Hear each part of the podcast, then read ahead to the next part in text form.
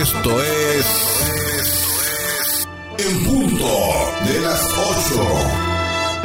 El primer informativo de la radio en Chiapas. En punto de las 8. 50 minutos de hechos que son noticia. En la voz de José Luis Roque.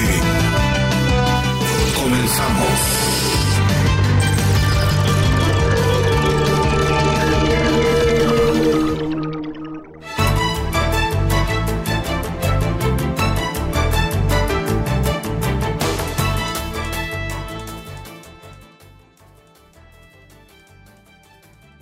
Tal amigos? ¿Cómo están? Muy buenos días. Les saluda José Luis Roque en este espacio informativo frente a esos micrófonos y controles técnicos. Saludamos también a nuestros compañeros que nos acompañan en esta mañana. Gracias por permitirnos informarle.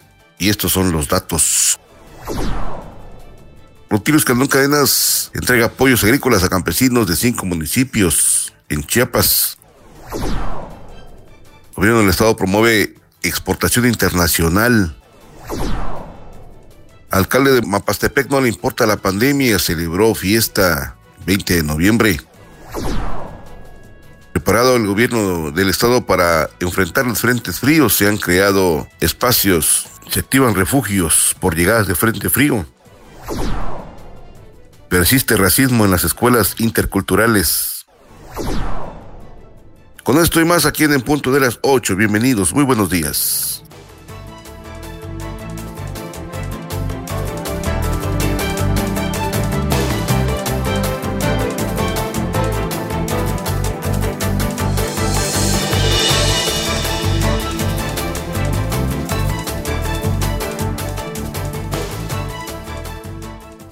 Está usted escuchando en punto de las 8.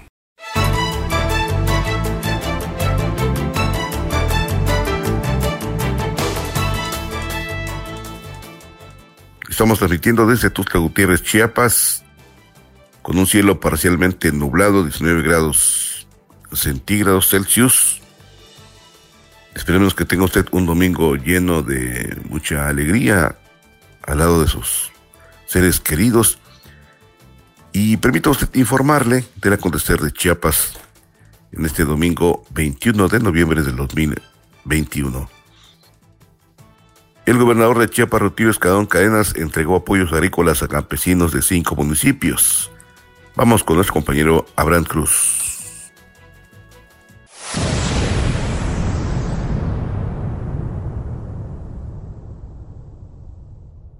Hola, ¿qué tal? Muy buenos días. Te comento que el gobernador Rutilio Escandón Cadenas encabezó la entrega de apoyos agrícolas y pecuarios del programa Estrategias de Atención a los cinco municipios con mayor rezago social, que en esta ocasión benefició a habitantes de Santiago El Pinar, Mitontink y Chanal donde destacó que este gobierno prioriza la atención de las necesidades más sensibles de los pueblos indígenas a fin de contribuir al bienestar, la seguridad alimentaria y el crecimiento del índice de desarrollo humano. Somos un gobierno que trabaja alineado a las políticas nacionales y hace causas común con las autoridades municipales.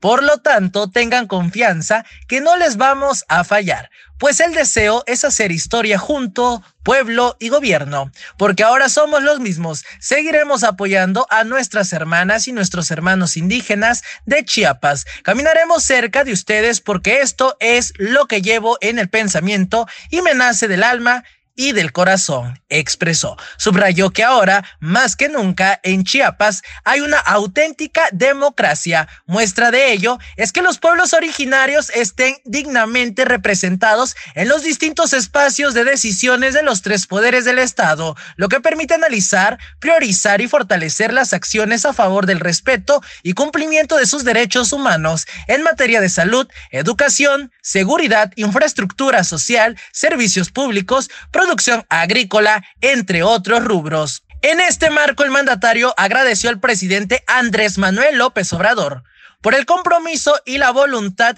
de brindar mejores condiciones de vida a las personas más pobres y a los sectores que por muchos años estuvieron en el abandono y olvido, mediante el impulso de proyectos prioritarios y con alto sentido humano y la consideración de programas sociales que buscan garantizar bienestar y justicia social a las chiapanecas y los chiapanecos. Para en punto de las 8, Abraham Cruz.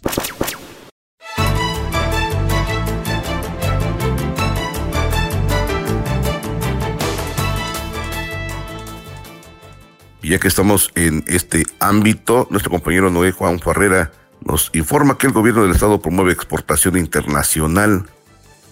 Vamos con los datos.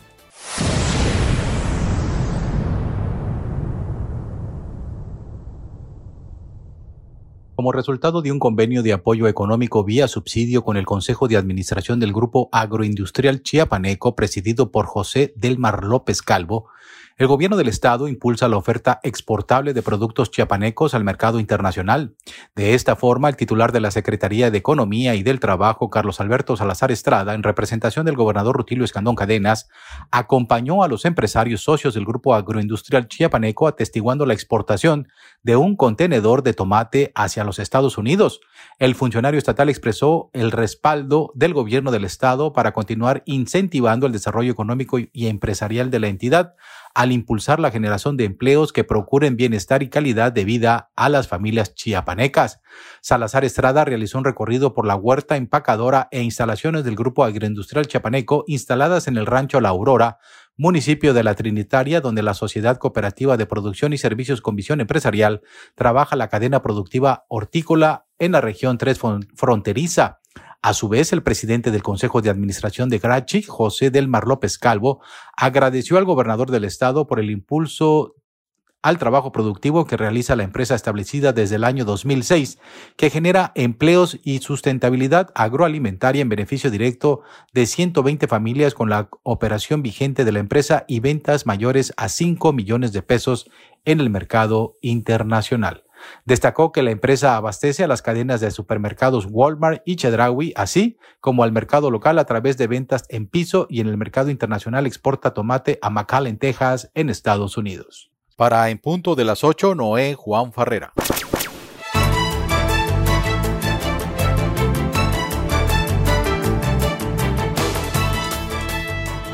Por cierto, a propósito del Ejecutivo de Chiapas, junto a autoridades civiles y militares, el gobernador Rutilio Escandón Cadenas encabezó la ceremonia de izamiento de bandera a toda asta en conmemoración del 111 aniversario del inicio de la Revolución Mexicana, uno de los movimientos que definió el rumbo del país. Desde la explanada del Parque Central en la capital de Chiapas, Tuxtla Gutiérrez, se rindieron honores al lábaro patrio y se entonó el himno nacional mexicano y además el himno a Chiapas a cargo de la banda de guerra de la séptima región militar con el fin de honrar la memoria de las mujeres y hombres que lucharon para que la construcción del país que se diera bajo las ideas de libertad, igualdad y justicia. Cabe mencionar que debido a la pandemia por COVID-19 y para evitar poner en riesgo la salud de la población por segundo año consecutivo, no se llevó a cabo el tradicional desfile cívico deportivo. En esa ceremonia estuvieron presentes autoridades militares, integrantes de la Mesa de Seguridad, legisladores, legisladoras, así como integrantes del gabinete legal y ampliado.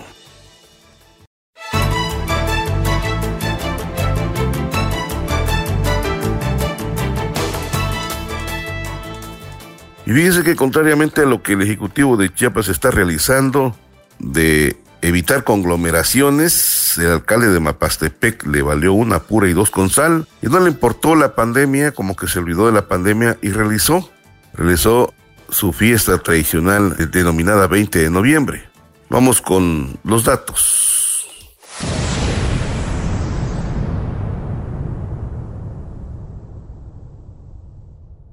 Habitantes de Mapastepec acusan al presidente municipal Elmer Nicolás Noriega Zavala de negligente e irresponsable por exponer la vida de cientos de mapanecos visitantes del municipio de la costa chiapaneca por realizar la feria del 20 de noviembre. Es que fíjate, José Luis, que los quejosos denunciaron que en los accesos a la fiesta del pueblo, pues no habían filtros sanitarios, en donde la población se le tome la temperatura, tapete desinfectante, aplicación de gel antibacterial y mucho menos sana distancia. A través de redes sociales lamentaron que el alcalde Nicolás Noriega le haya importado los ingresos por cobro de piso por juegos mecánicos, senadurías, puestos de churros, pizzas, tacos, bares y cantinas. Además han visto establecimientos de juegos de azar como los boliteros y bingo, que están prohibidos por ley y el edil Noriega Zavala pues los ubicó en los centros comerciales para no mezclarlos adentro de la feria, pero sí en las inmendaciones. Señalaron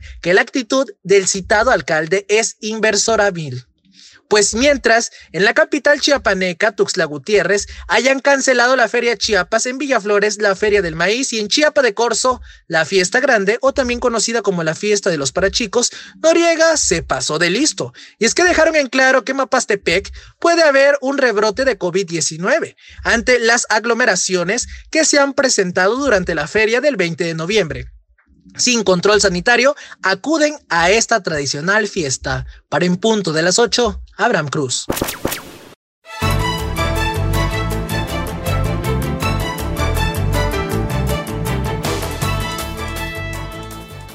Y en otros aspectos, de acuerdo con la información proporcionada por la Comisión Nacional del Agua, durante la temporada invernal de este 2021 se espera un total de 56 frentes fríos, ante lo cual la ciudadanía y las instituciones de los tres órdenes de gobierno han tomado diferentes acciones para mitigar riesgos a la población en general.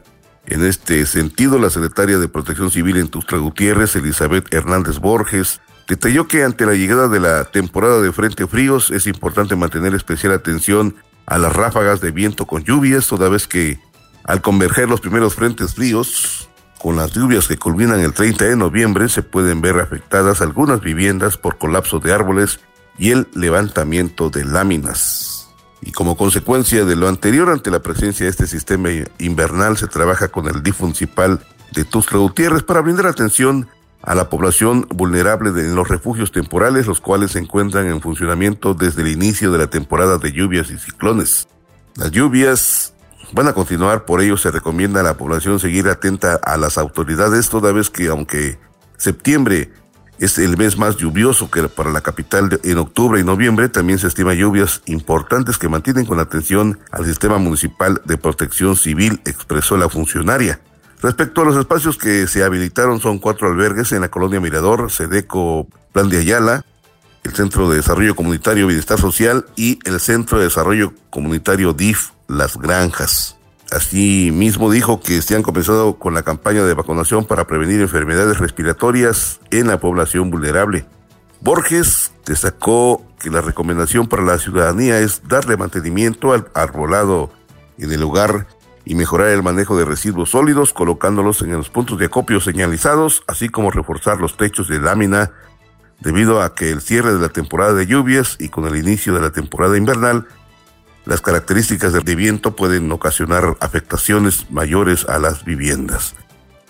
Y a propósito de estos aspectos, fíjese usted que el gobierno del estado a través de información de protección civil dice que está preparado precisamente para enfrentar el frío invierno de este 2021. Vamos con Abraham Cruz.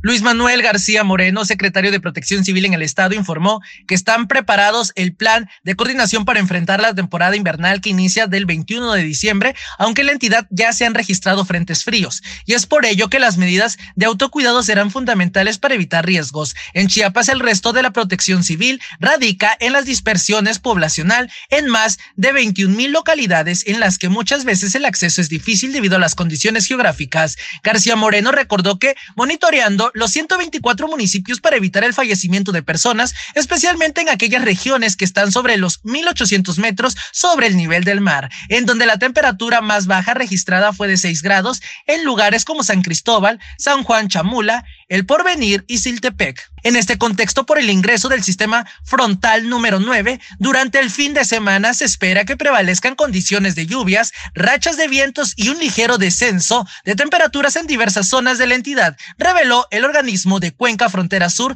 de la Comisión Nacional del Agua. Para el día lunes, un nuevo frente frío ingresará sobre el norte del Golfo de México, reforzando el evento de norte sobre la región e incrementando el potencial para las lluvias muy fuertes a localmente intensas en Tabasco, norte de Chiapas y de Oaxaca. Con información de Marco Alvarado para En Punto de las 8, Abraham Cruz.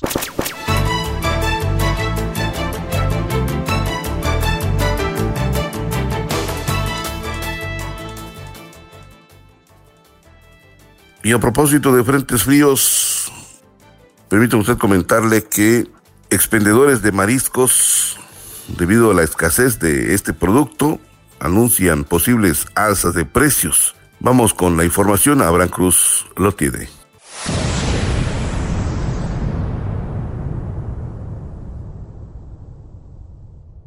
Vendedores de marisco y otros productos del mar dan a conocer que han elevado sus costos debido a la escasez, motivo por el cual se estima para el cierre de año otro incremento entre 5 y 10 pesos por kilogramo. Los expendedores del mercado Juan Sabines en el centro de Tuxtla Gutiérrez dan a conocer que este año las ventas han estado bastante bajas en consideración al 2019, es decir, antes de la pandemia. Eneida Ramírez Morales, propietaria de Mariscos Krishna, informó que la venta en este mercado ha caído en los últimos tres meses, a pesar de que en la entidad se adelantaron los aguinaldos, particularmente este 2021, el precio del camarón y del pescado se elevó en 10 pesos. La mojarra pasó de 70 a 80 pesos, el camarón de 130 a 140 pesos y el resto de los productos incrementó en la misma proporción. Antecedentes, la pequeña comerciante dio a conocer que este año se elevó el precio por diferentes circunstancias, entre ellos la escasez derivado del clima que prevalece, pues el frío ahuyenta el camarón y los peces. Los pescadores tienen que adentrarse más, ir más lejos para atrapar y vender a nosotros que somos los vendedores. Esto repercute en el precio final, en proporción a la que aumentan los pescadores, tienen que elevar a la venta al público los comerciantes. Hizo el llamado a la población a no dejar solo a los comerciantes de los mercados. En mi caso, genero cuatro empleos y a veces siento que no me salen los gastos. Con información de Rodolfo Flores para En Punto de las 8, Abraham Cruz.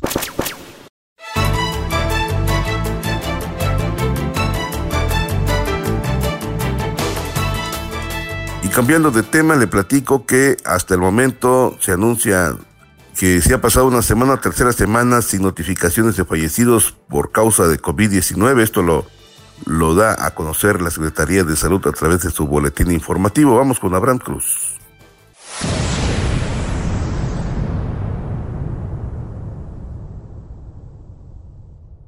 La Secretaría de Salud del Estado de Chiapas informa que este sábado se cumplen tres semanas sin notificarse decesos por COVID-19 en Chiapas y el llamado es a seguir cuidándonos y mantener las medidas preventivas en los diferentes entornos. En cuanto a la incidencia diaria, la dependencia estatal comunica que en las últimas horas se detectaron nueve contagios de COVID-19 en seis municipios de la entidad. Los casos recientes se presentaron de la siguiente manera.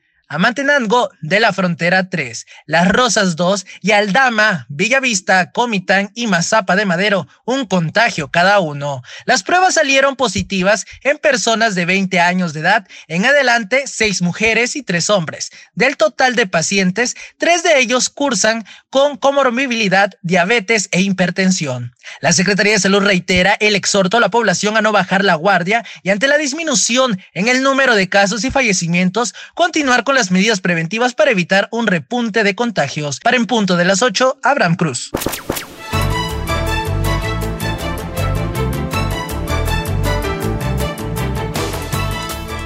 Y en otros aspectos le comento que el diputado Felipe Granda visita y atiende colonias de Tuxtla Gutiérrez en el lado oriente, zona que le correspondió en este caso representar ante la Cámara de Diputados.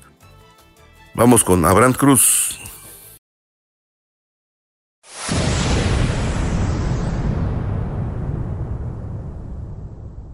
El diputado por el Distrito 1 Oriente Felipe Granda Pastrana recorre barrios y colonias dando continuidad a los trabajos de gestión en materia de bienestar familiar, apoyos extraordinarios que gestiona con organizaciones civiles a favor de los ciudadanos y de seguridad pública, alumbrado eléctrico y gestiones que la ciudadanía le va planteando. Felipe Granda Pastrana, durante su reciente visita a las colonias Santa Cruz, El Carmen y Las Flores de la capital chiapaneca, ha escuchado con atención a las mujeres, al mismo tiempo ha promovido la bonanza de la cuarta transformación pues está convenciendo que la manera de promover conciencias es hablando directo y de frente a la ciudadanía. Por ello, les agradeció por abrirle las puertas de sus hogares para atender a los mensajes de atención para los más necesitados de Chiapas, a través de recuperar los derechos que benefician a las mujeres, niños y jóvenes con programas que beneficien social, encabezado y promovidos por el presidente Andrés Manuel López Obrador. Para en punto de las 8, Abraham Cruz.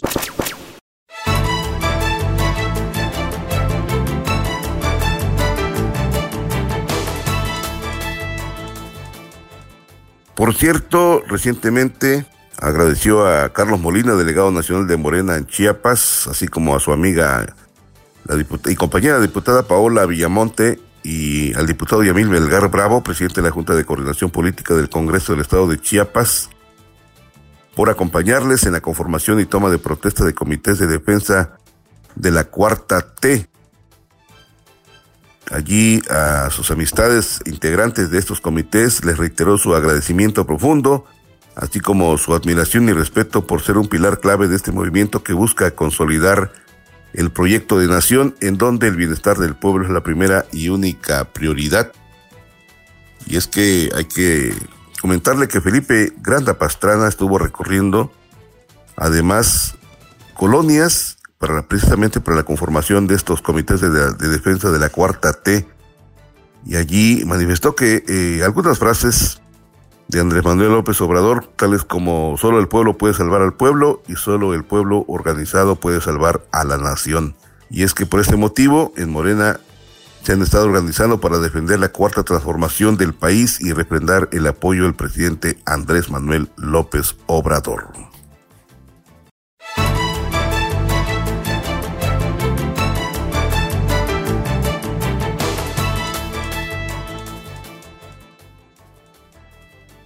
Y en otro orden de cosas, permítame usted platicarle que el Colegio de Bachilleres de Chiapas, a la llegada de su nuevo director general, Jorge Luis Cadenas, pues las cosas han ido tomando otro rumbo para mejora y se han realizado diversos convenios, como el caso de Chanal.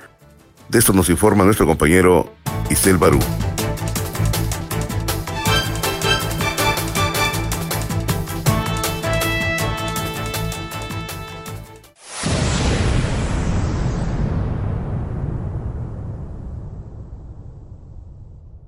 El titular del Colegio de Bachilleres de Chiapas, Jorge Luis Escantón Hernández, firmó convenio de colaboración interinstitucional con el alcalde de Chanal, Roberto Pérez Rodríguez, para dar continuidad al proyecto de la construcción de la universidad virtual que actualmente beneficia al estudiantado de esta región. Escantón Hernández dio a conocer que urge focalizar programas donde intervengan el ayuntamiento y ese subsistema educativo para planear obras de infraestructura en beneficio de los estudiantes pues con ello se fortalecen e impulsan acciones concretas y específicas que contribuyen a la formación integral de la juventud chiapaneca. Por su parte, el Pérez Rodríguez expresó su agradecimiento al titular del Colegio de Bachilleres de Chiapas por unir esfuerzos en beneficio de la comunidad estudiantil del municipio. Resaltó que con este convenio serán beneficiados 269 alumnos del plantel 61 Chanal. En este evento se contó con la presencia del síndico regidor y secretario del ayuntamiento de Chanal, así como con el cuerpo directivo del Colegio de Bachilleres de Chiapas, cumpliendo las medidas sanitarias dispuestas por las autoridades de la Secretaría de Salud. Recuerde que deporte es salud y que la salud es bienestar, informó para en punto de las 8, Isel Barú.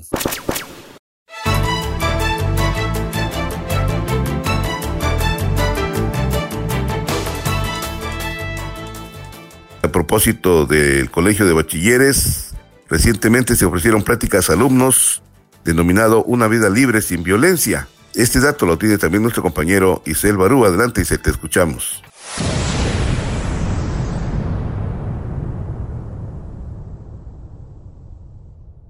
El Colegio de Bachilleres de Chiapas y el Centro Estatal de Prevención Social de la Violencia y Participación Ciudadana inauguraron la semana Una vida libre de violencia en el marco de la Semana Internacional de la Paz con el propósito de implementar políticas públicas a favor de la atención y prevención de factores de riesgo en la sociedad. En este marco, el titular del Colegio de Bachilleres de Chiapas, Jorge Luis Escandón Hernández, manifestó que la legalidad y el respeto a los derechos humanos hacia una vida libre de violencia debe de ser una prioridad.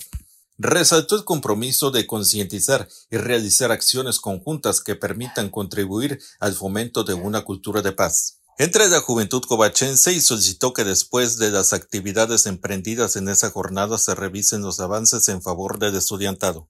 Por su parte, Ara Aguilar Misedi del Centro Estatal para la Prevención Social de la Violencia y Participación Ciudadana destacó que vivir sin violencia es alcanzar el equilibrio de la vida y abonar a la paz social. La ponente expuso que al eliminar la violencia se puede alcanzar la igualdad y el empoderamiento en la sociedad, velando por el pleno ejercicio de los derechos de una vida mejor, ya que el predominio constante de la violencia es una manifestación que no se ha logrado un avance considerable en el marco político internacional. Durante la jornada se impartieron las conferencias Vivamos sin violencia, dictada por Oliver de Jesús Gallegos de la Cruz, docente del Colegio de Bachilleres de Chiapas, plantel 13 Tux de Oriente, psicólogo de urgencias hospitalarias, doctor Jesús Gilberto Gómez Maza. Así como la ponencia Modelo de las Naciones Unidas como una buena práctica para el sector educativo impartida por Columba Franco, encargada regional sur-sureste de las oficinas de las Naciones Unidas contra las drogas y el delito. En la segunda jornada de actividades se llevó a cabo la exposición Educar por la Paz por Landy Yesenia Ruiz Pérez. Orientadora escolar del Colegio de Bachilleres de Chiapas y becaria de la Academia Mexicana de la Ciencia. En la línea de investigación factores de riesgo en los trastornos de la alimentación y la nutrición de la UNAM. Recuerde que el deporte es salud y que la salud es bienestar. Informó para en punto de las 8 Isel Barú.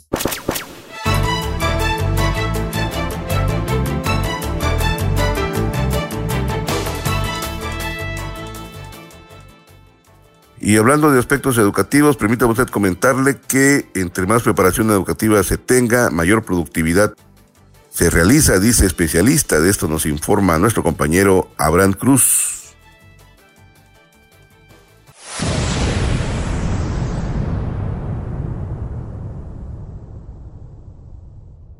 Cuanto mejor preparada esté una persona, mayor es su productividad, partiendo que existe una fuerte relación entre el conocimiento y el salario percibido y los resultados alcanzados considerando el factor motivacional como un elemento muy importante, por lo tanto, no es de extrañar que algunas personas consideren a la educación como una forma de inversión, viéndola como una área de oportunidad para generar movilidad social, reconoció la docente y analista Karina Alfonso Aguilar. En este sentido, la docente e investigadora chiapaneca, después de analizar el estudio publicado por el INEGI, denominado Características Educativas de la Población, apuntó que nuestro estado no solo es la entidad de menor ingreso, per cápita en México, sino también la que menos creció durante la última década, por lo que en consecuencia la brecha que lo separa del resto del país ha venido aplicándose significativamente. Los chiapanecos, mejor preparados en las instituciones de educación superior, buscan migrar a otros estados o incluso del país, con el objetivo de mejorar su calidad de vida y salario. Así lo dijo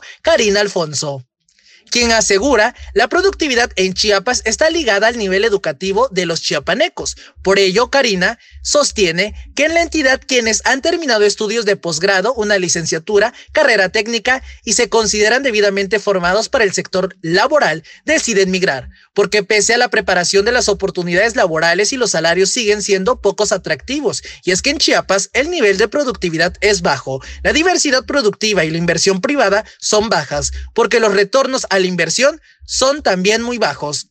La investigadora detalló que de acuerdo con el INEGI en 2020 en Chiapas el grado promedio de escolaridad de la población de 15 años y más de edad corresponde al 7.8, lo que equivale a casi segundo año de secundaria, a nivel nacional al 9.7 grados de escolaridad en promedio, lo que significa un poco más de la secundaria concluida. De este modo dicen que la productividad laboral en el Estado está fuertemente relacionada al nivel educativo, entendiendo que es una medida muy importante para las empresas, ya que se encuentra relacionado con el crecimiento y el desarrollo económico. Cabe destacar, José Luis, que dentro de los factores que influyen en la productividad, pues más que nada está que encontramos el salario, la motivación, los equipos y recursos que ocupan las personas en un trabajo diario, el entorno, el clima organizacional y la educación. La investigadora detalló que de acuerdo con un artículo emitido por Forbes, los mexicanos trabajan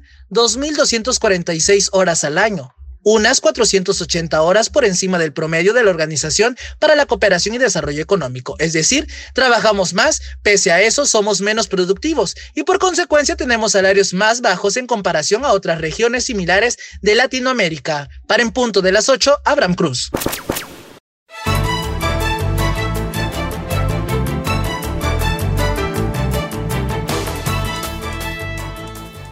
Y a propósito de aspectos educativos, fíjese usted que debido a su composición poblacional, México y en específico Chiapas, son pioneros de la importancia de universidades interculturales, lo que ha causado que muchos países de Latinoamérica adopten estos modelos. Sin embargo, de acuerdo a la experiencia del investigador Sergio Iván Navarro Martínez, el racismo institucional y social persiste. Estos son los datos que maneja Daniel García y justamente Dice el investigador que hace falta mucho trabajar para eliminar los rasgos de racismos que se presentan, aclarando que si bien dentro de las aulas de las universidades, en la conformación de jóvenes indígenas se reflexiona mucho sobre la interculturalidad, afuera se encuentra en un panorama totalmente desdibujado.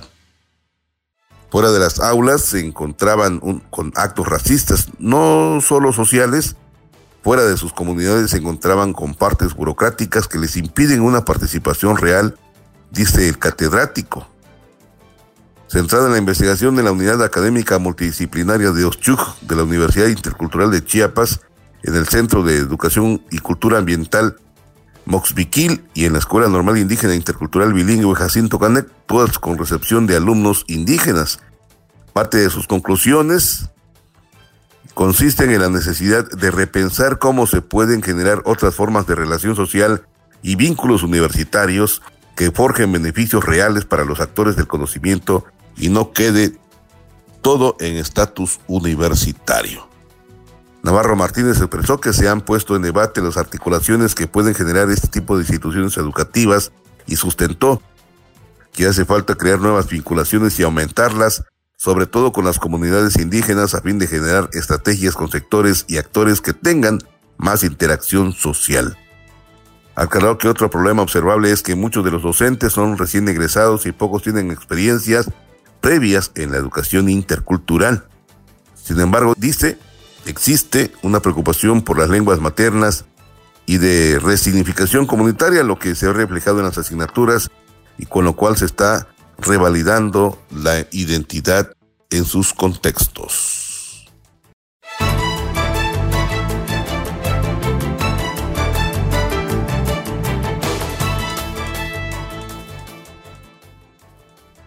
Y cambiando de temas, la Secretaría de Medio Ambiente e Historia Natural lleva a cabo su Feria Internacional de Café. De esto nos informa nuestro compañero Noé Juan Farrera.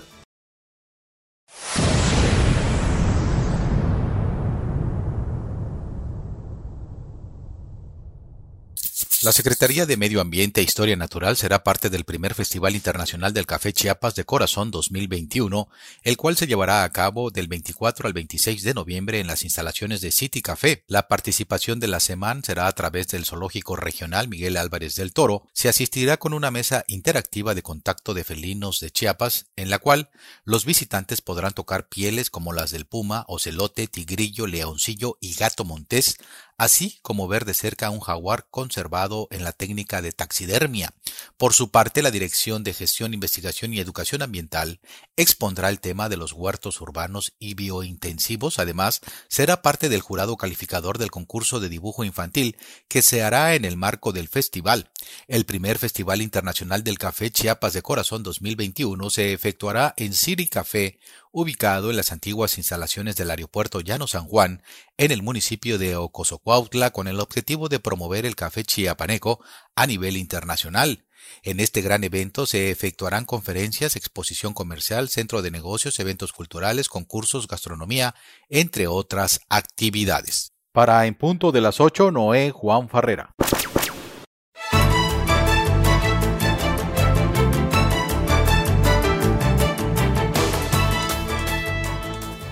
Cambiando de temas, le platico que Jorge Luis Llaven Abarca reconoce el trabajo del gobierno del Estado para los chiapanecos. Vamos con Noé Juan Farrera.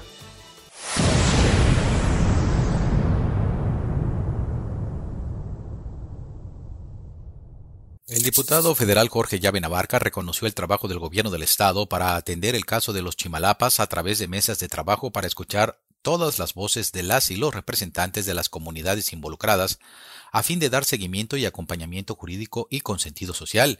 En la entrevista, Llave Navarca expresó que ante el fallo de la Suprema Corte de Justicia de la Nación, por la problemática territorial que data desde hace 70 años con Oaxaca, celebró la pronta responsable actuación de la Administración estatal. Reconozco el trabajo del gobierno del Estado para escuchar todas las voces de las y los representantes de las comunidades en mesas de trabajo, brindando acompañamiento no solo jurídico, sino con sentido social, declaró. Finalmente, el diputado federal hizo hincapié en que las y los legisladores federales de la bancada de Chiapas tienen toda la disponibilidad de coadyuvar en los trabajos de atención de las y los habitantes afectados. Para En Punto de las 8, Noé Juan Farrera.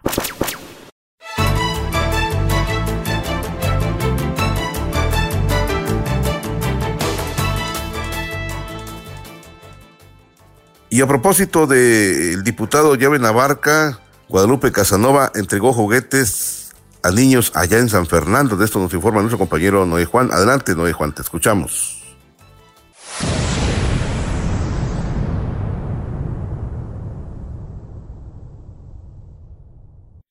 En el marco de acciones solidarias, el voluntariado siempre al lado de la gente que preside Lupita Gómez Casanova, en coordinación con el voluntariado Juntos Hacemos Más, entregó juguetes a niñas, niños del ejido Monterrey en el municipio de San Fernando, acompañada de Gabriela Salvatierra Pichardo, presidenta del voluntariado Juntos Hacemos Más, y autoridades ejidales Gómez, Casanova expresó que se encuentra llevando a cabo diferentes actividades en beneficio de grupos de, en situación de vulnerabilidad. Agradezco el recibimiento del ejido Monterrey hoy venimos a entregar juguetes a niños y niñas de la escuela preescolar Juan de Dios Pesa y de la primaria Venustiano Carranza. Es una pequeña acción solidaria que sin duda contribuirá a una sana convivencia en nuestra niñez que con el futuro de Chiapas declaró. Por su parte, Gabriela Salvatierra Pichardo, presidenta del voluntariado Juntos Hacemos Más, mencionó que continuarán trabajando de la mano con el voluntariado siempre al lado de la gente para la construcción de un Chiapas más justo, solidario y equitativo. Además, en este marco se hizo entrega de una silla de ruedas y un bastón en beneficio de dos habitantes del ejido Monterrey. Para En Punto de las 8, Noé Juan Farrera.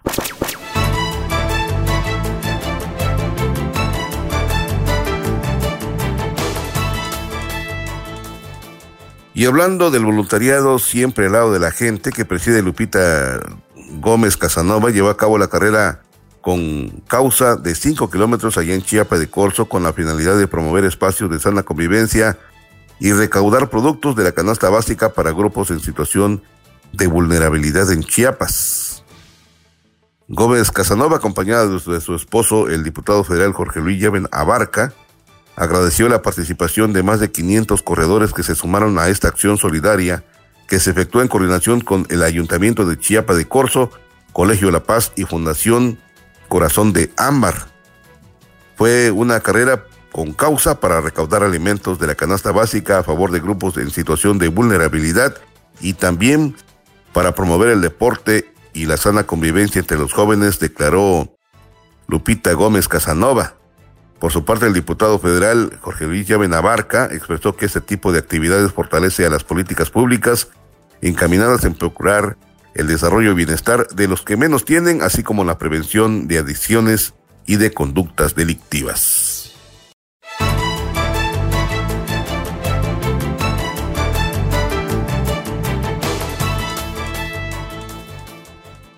Y en otro orden de cosas, Chapilla va a contar ahora con la calle principal pavimentada en esta comunidad. De esto nos informa nuestro compañero Noé Juan Farrera. Adelante, Noé, te escuchamos.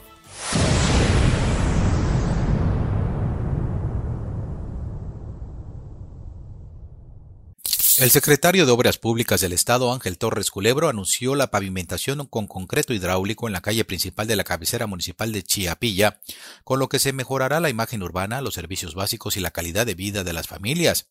Al hacer un recorrido por la zona, Ángel Torres explicó que este tipo de obras forman parte de las instrucciones del gobernador Rutilio Escandón Cadenas de impulsar proyectos de impacto social que transformen la vida de las y los chiapanecos como lo establece el Plan Estatal de Desarrollo.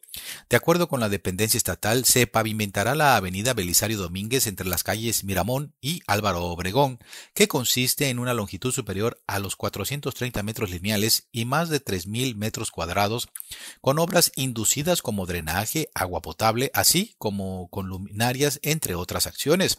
Al señalar que esta obra contará con un presupuesto cercano a los 7 millones de pesos, el funcionario señaló que dicha vialidad será funcional y muy bonita ya que traerá beneficio directo a las y los habitantes quienes por muchos años habían solicitado la intervención.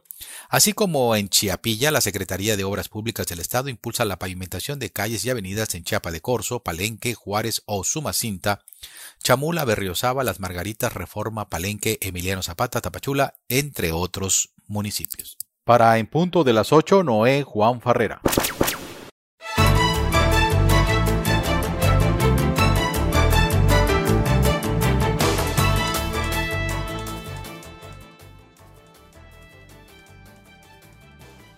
Por cierto, Juan Carlos Suárez Salazar, con rotundo éxito, ha llevado a cabo eventos de magnitud de talla internacional en Tuxtla Gutiérrez, con obras como el concierto de tenores que se llevó a cabo el, el día de ayer en el Teatro Emilio Rabaza, denominado Sonidos de Esperanza, un viaje lleno de música y pasión con entrada libre.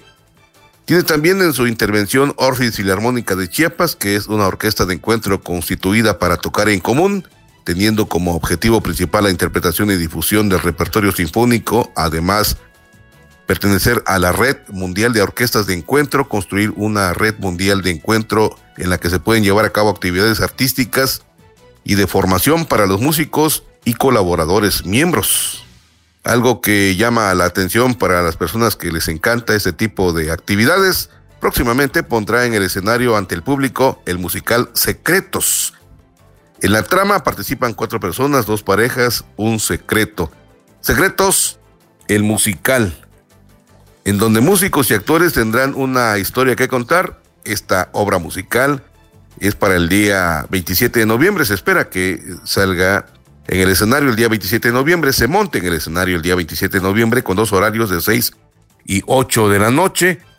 En el recientemente estrenado Teatro Francisco y Madero en la capital de Chiapas algo importante es que debido a los cuidados respecto a la pandemia COVID-19, los lugares estarán limitados, así que si ustedes ha llegado a ese tipo de diversiones, puede estar atento a la fecha, el día 27 de noviembre, o acudir o pedir información en el Teatro Francisco y Madero, o llamar al teléfono 961-198-4979. Le voy a repetir el número, con mucho gusto, 961-198-4979 con Carlos Salazar. Así que está usted invitado a que asista a este tipo de trabajos que realmente destaca, destaca las actividades que Juan Carlos Salazar, Juan Carlos Suárez Salazar está realizando en la capital de Chiapas, un joven estudiante de la Escuela de Música de la Universidad de Ciencias y Artes de Chiapas, que por cierto tiene un cargo en área juvenil en, en Tuxtla Gutiérrez, un joven destacado, que seguramente está prometiendo algo importante, no solamente para Tuzla, sino para Chiapas y también ha destacado en el ámbito nacional e internacional. Felicidades a este joven Juan Carlos Suárez Salazar, que destaca en esta obra de Secretos el Musical a presentarse el día 27 de noviembre con horarios de 6 y 8 de la noche en el Teatro Francisco y Madero.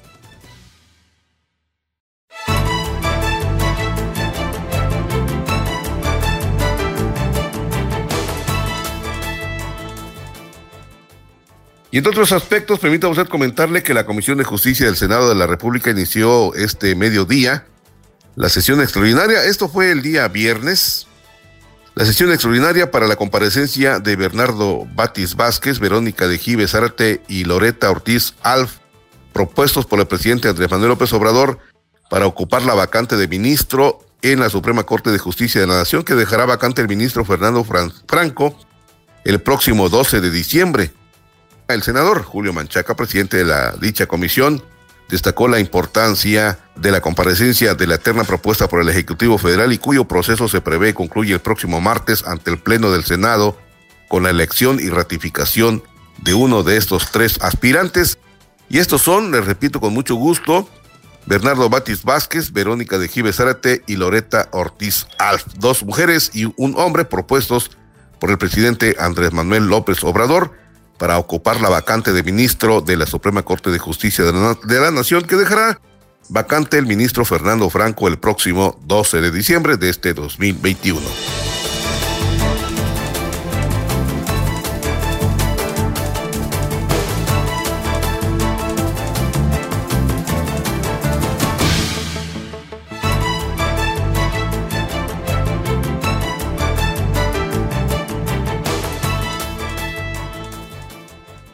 Y ya para concluir, el presidente Andrés Manuel López Obrador aseguró que la Revolución Mexicana fue la transformación más popular y profunda que ha vivido México. Y es que expresó que la Revolución de 1910 es la transformación más popular y profunda que haya registrado nuestro país. Tengamos en cuenta que desde la independencia y durante el siglo XIX la estructura de, de dominación colonial permaneció prácticamente inalterable. Los pobres siguieron siendo en su inmensa mayoría, peones acasillados en haciendas rurales o mozos en las ciudades. La justicia social no existía ni en el discurso, tampoco la mayoría de la población participaba en políticas activas reservadas para las élites liberales o conservadoras. Esto durante el evento con motivo al 111 aniversario del inicio de, de la Revolución Mexicana, destacó la importancia que tuvo la historia nacional, sin embargo reconoció los cambios previos. Además precisó que el movimiento de reforma, aunque tampoco concretó nada en beneficio del pueblo raso, hizo el milagro de separar ante que otros países el poder clerical del poder civil, convirtiendo en realidad la frase bíblica de al César lo que es el César y a Dios lo que es de Dios. Consumó además el movimiento de reforma la hazaña de enfrentar y derrotar al ejército francés, el más poderoso del mundo en esos tiempos, para lograr la segunda independencia de México, señaló el mandatario federal. El titular del Ejecutivo destacó la herencia que dejó la Revolución Mexicana, el compromiso de las Fuerzas Armadas, lo que dijo resulta esencial para la transformación del país.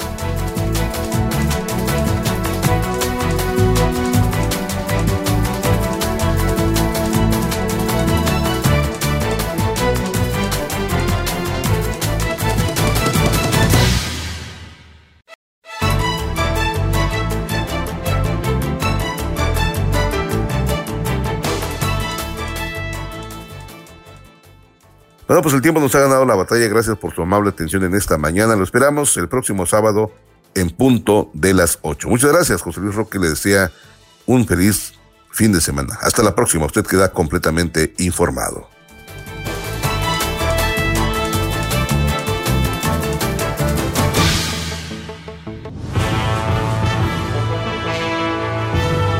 Usted ha quedado informado. Por esta ocasión es todo. Le invitamos a sintonizarnos en nuestra siguiente emisión, en punto de las 8.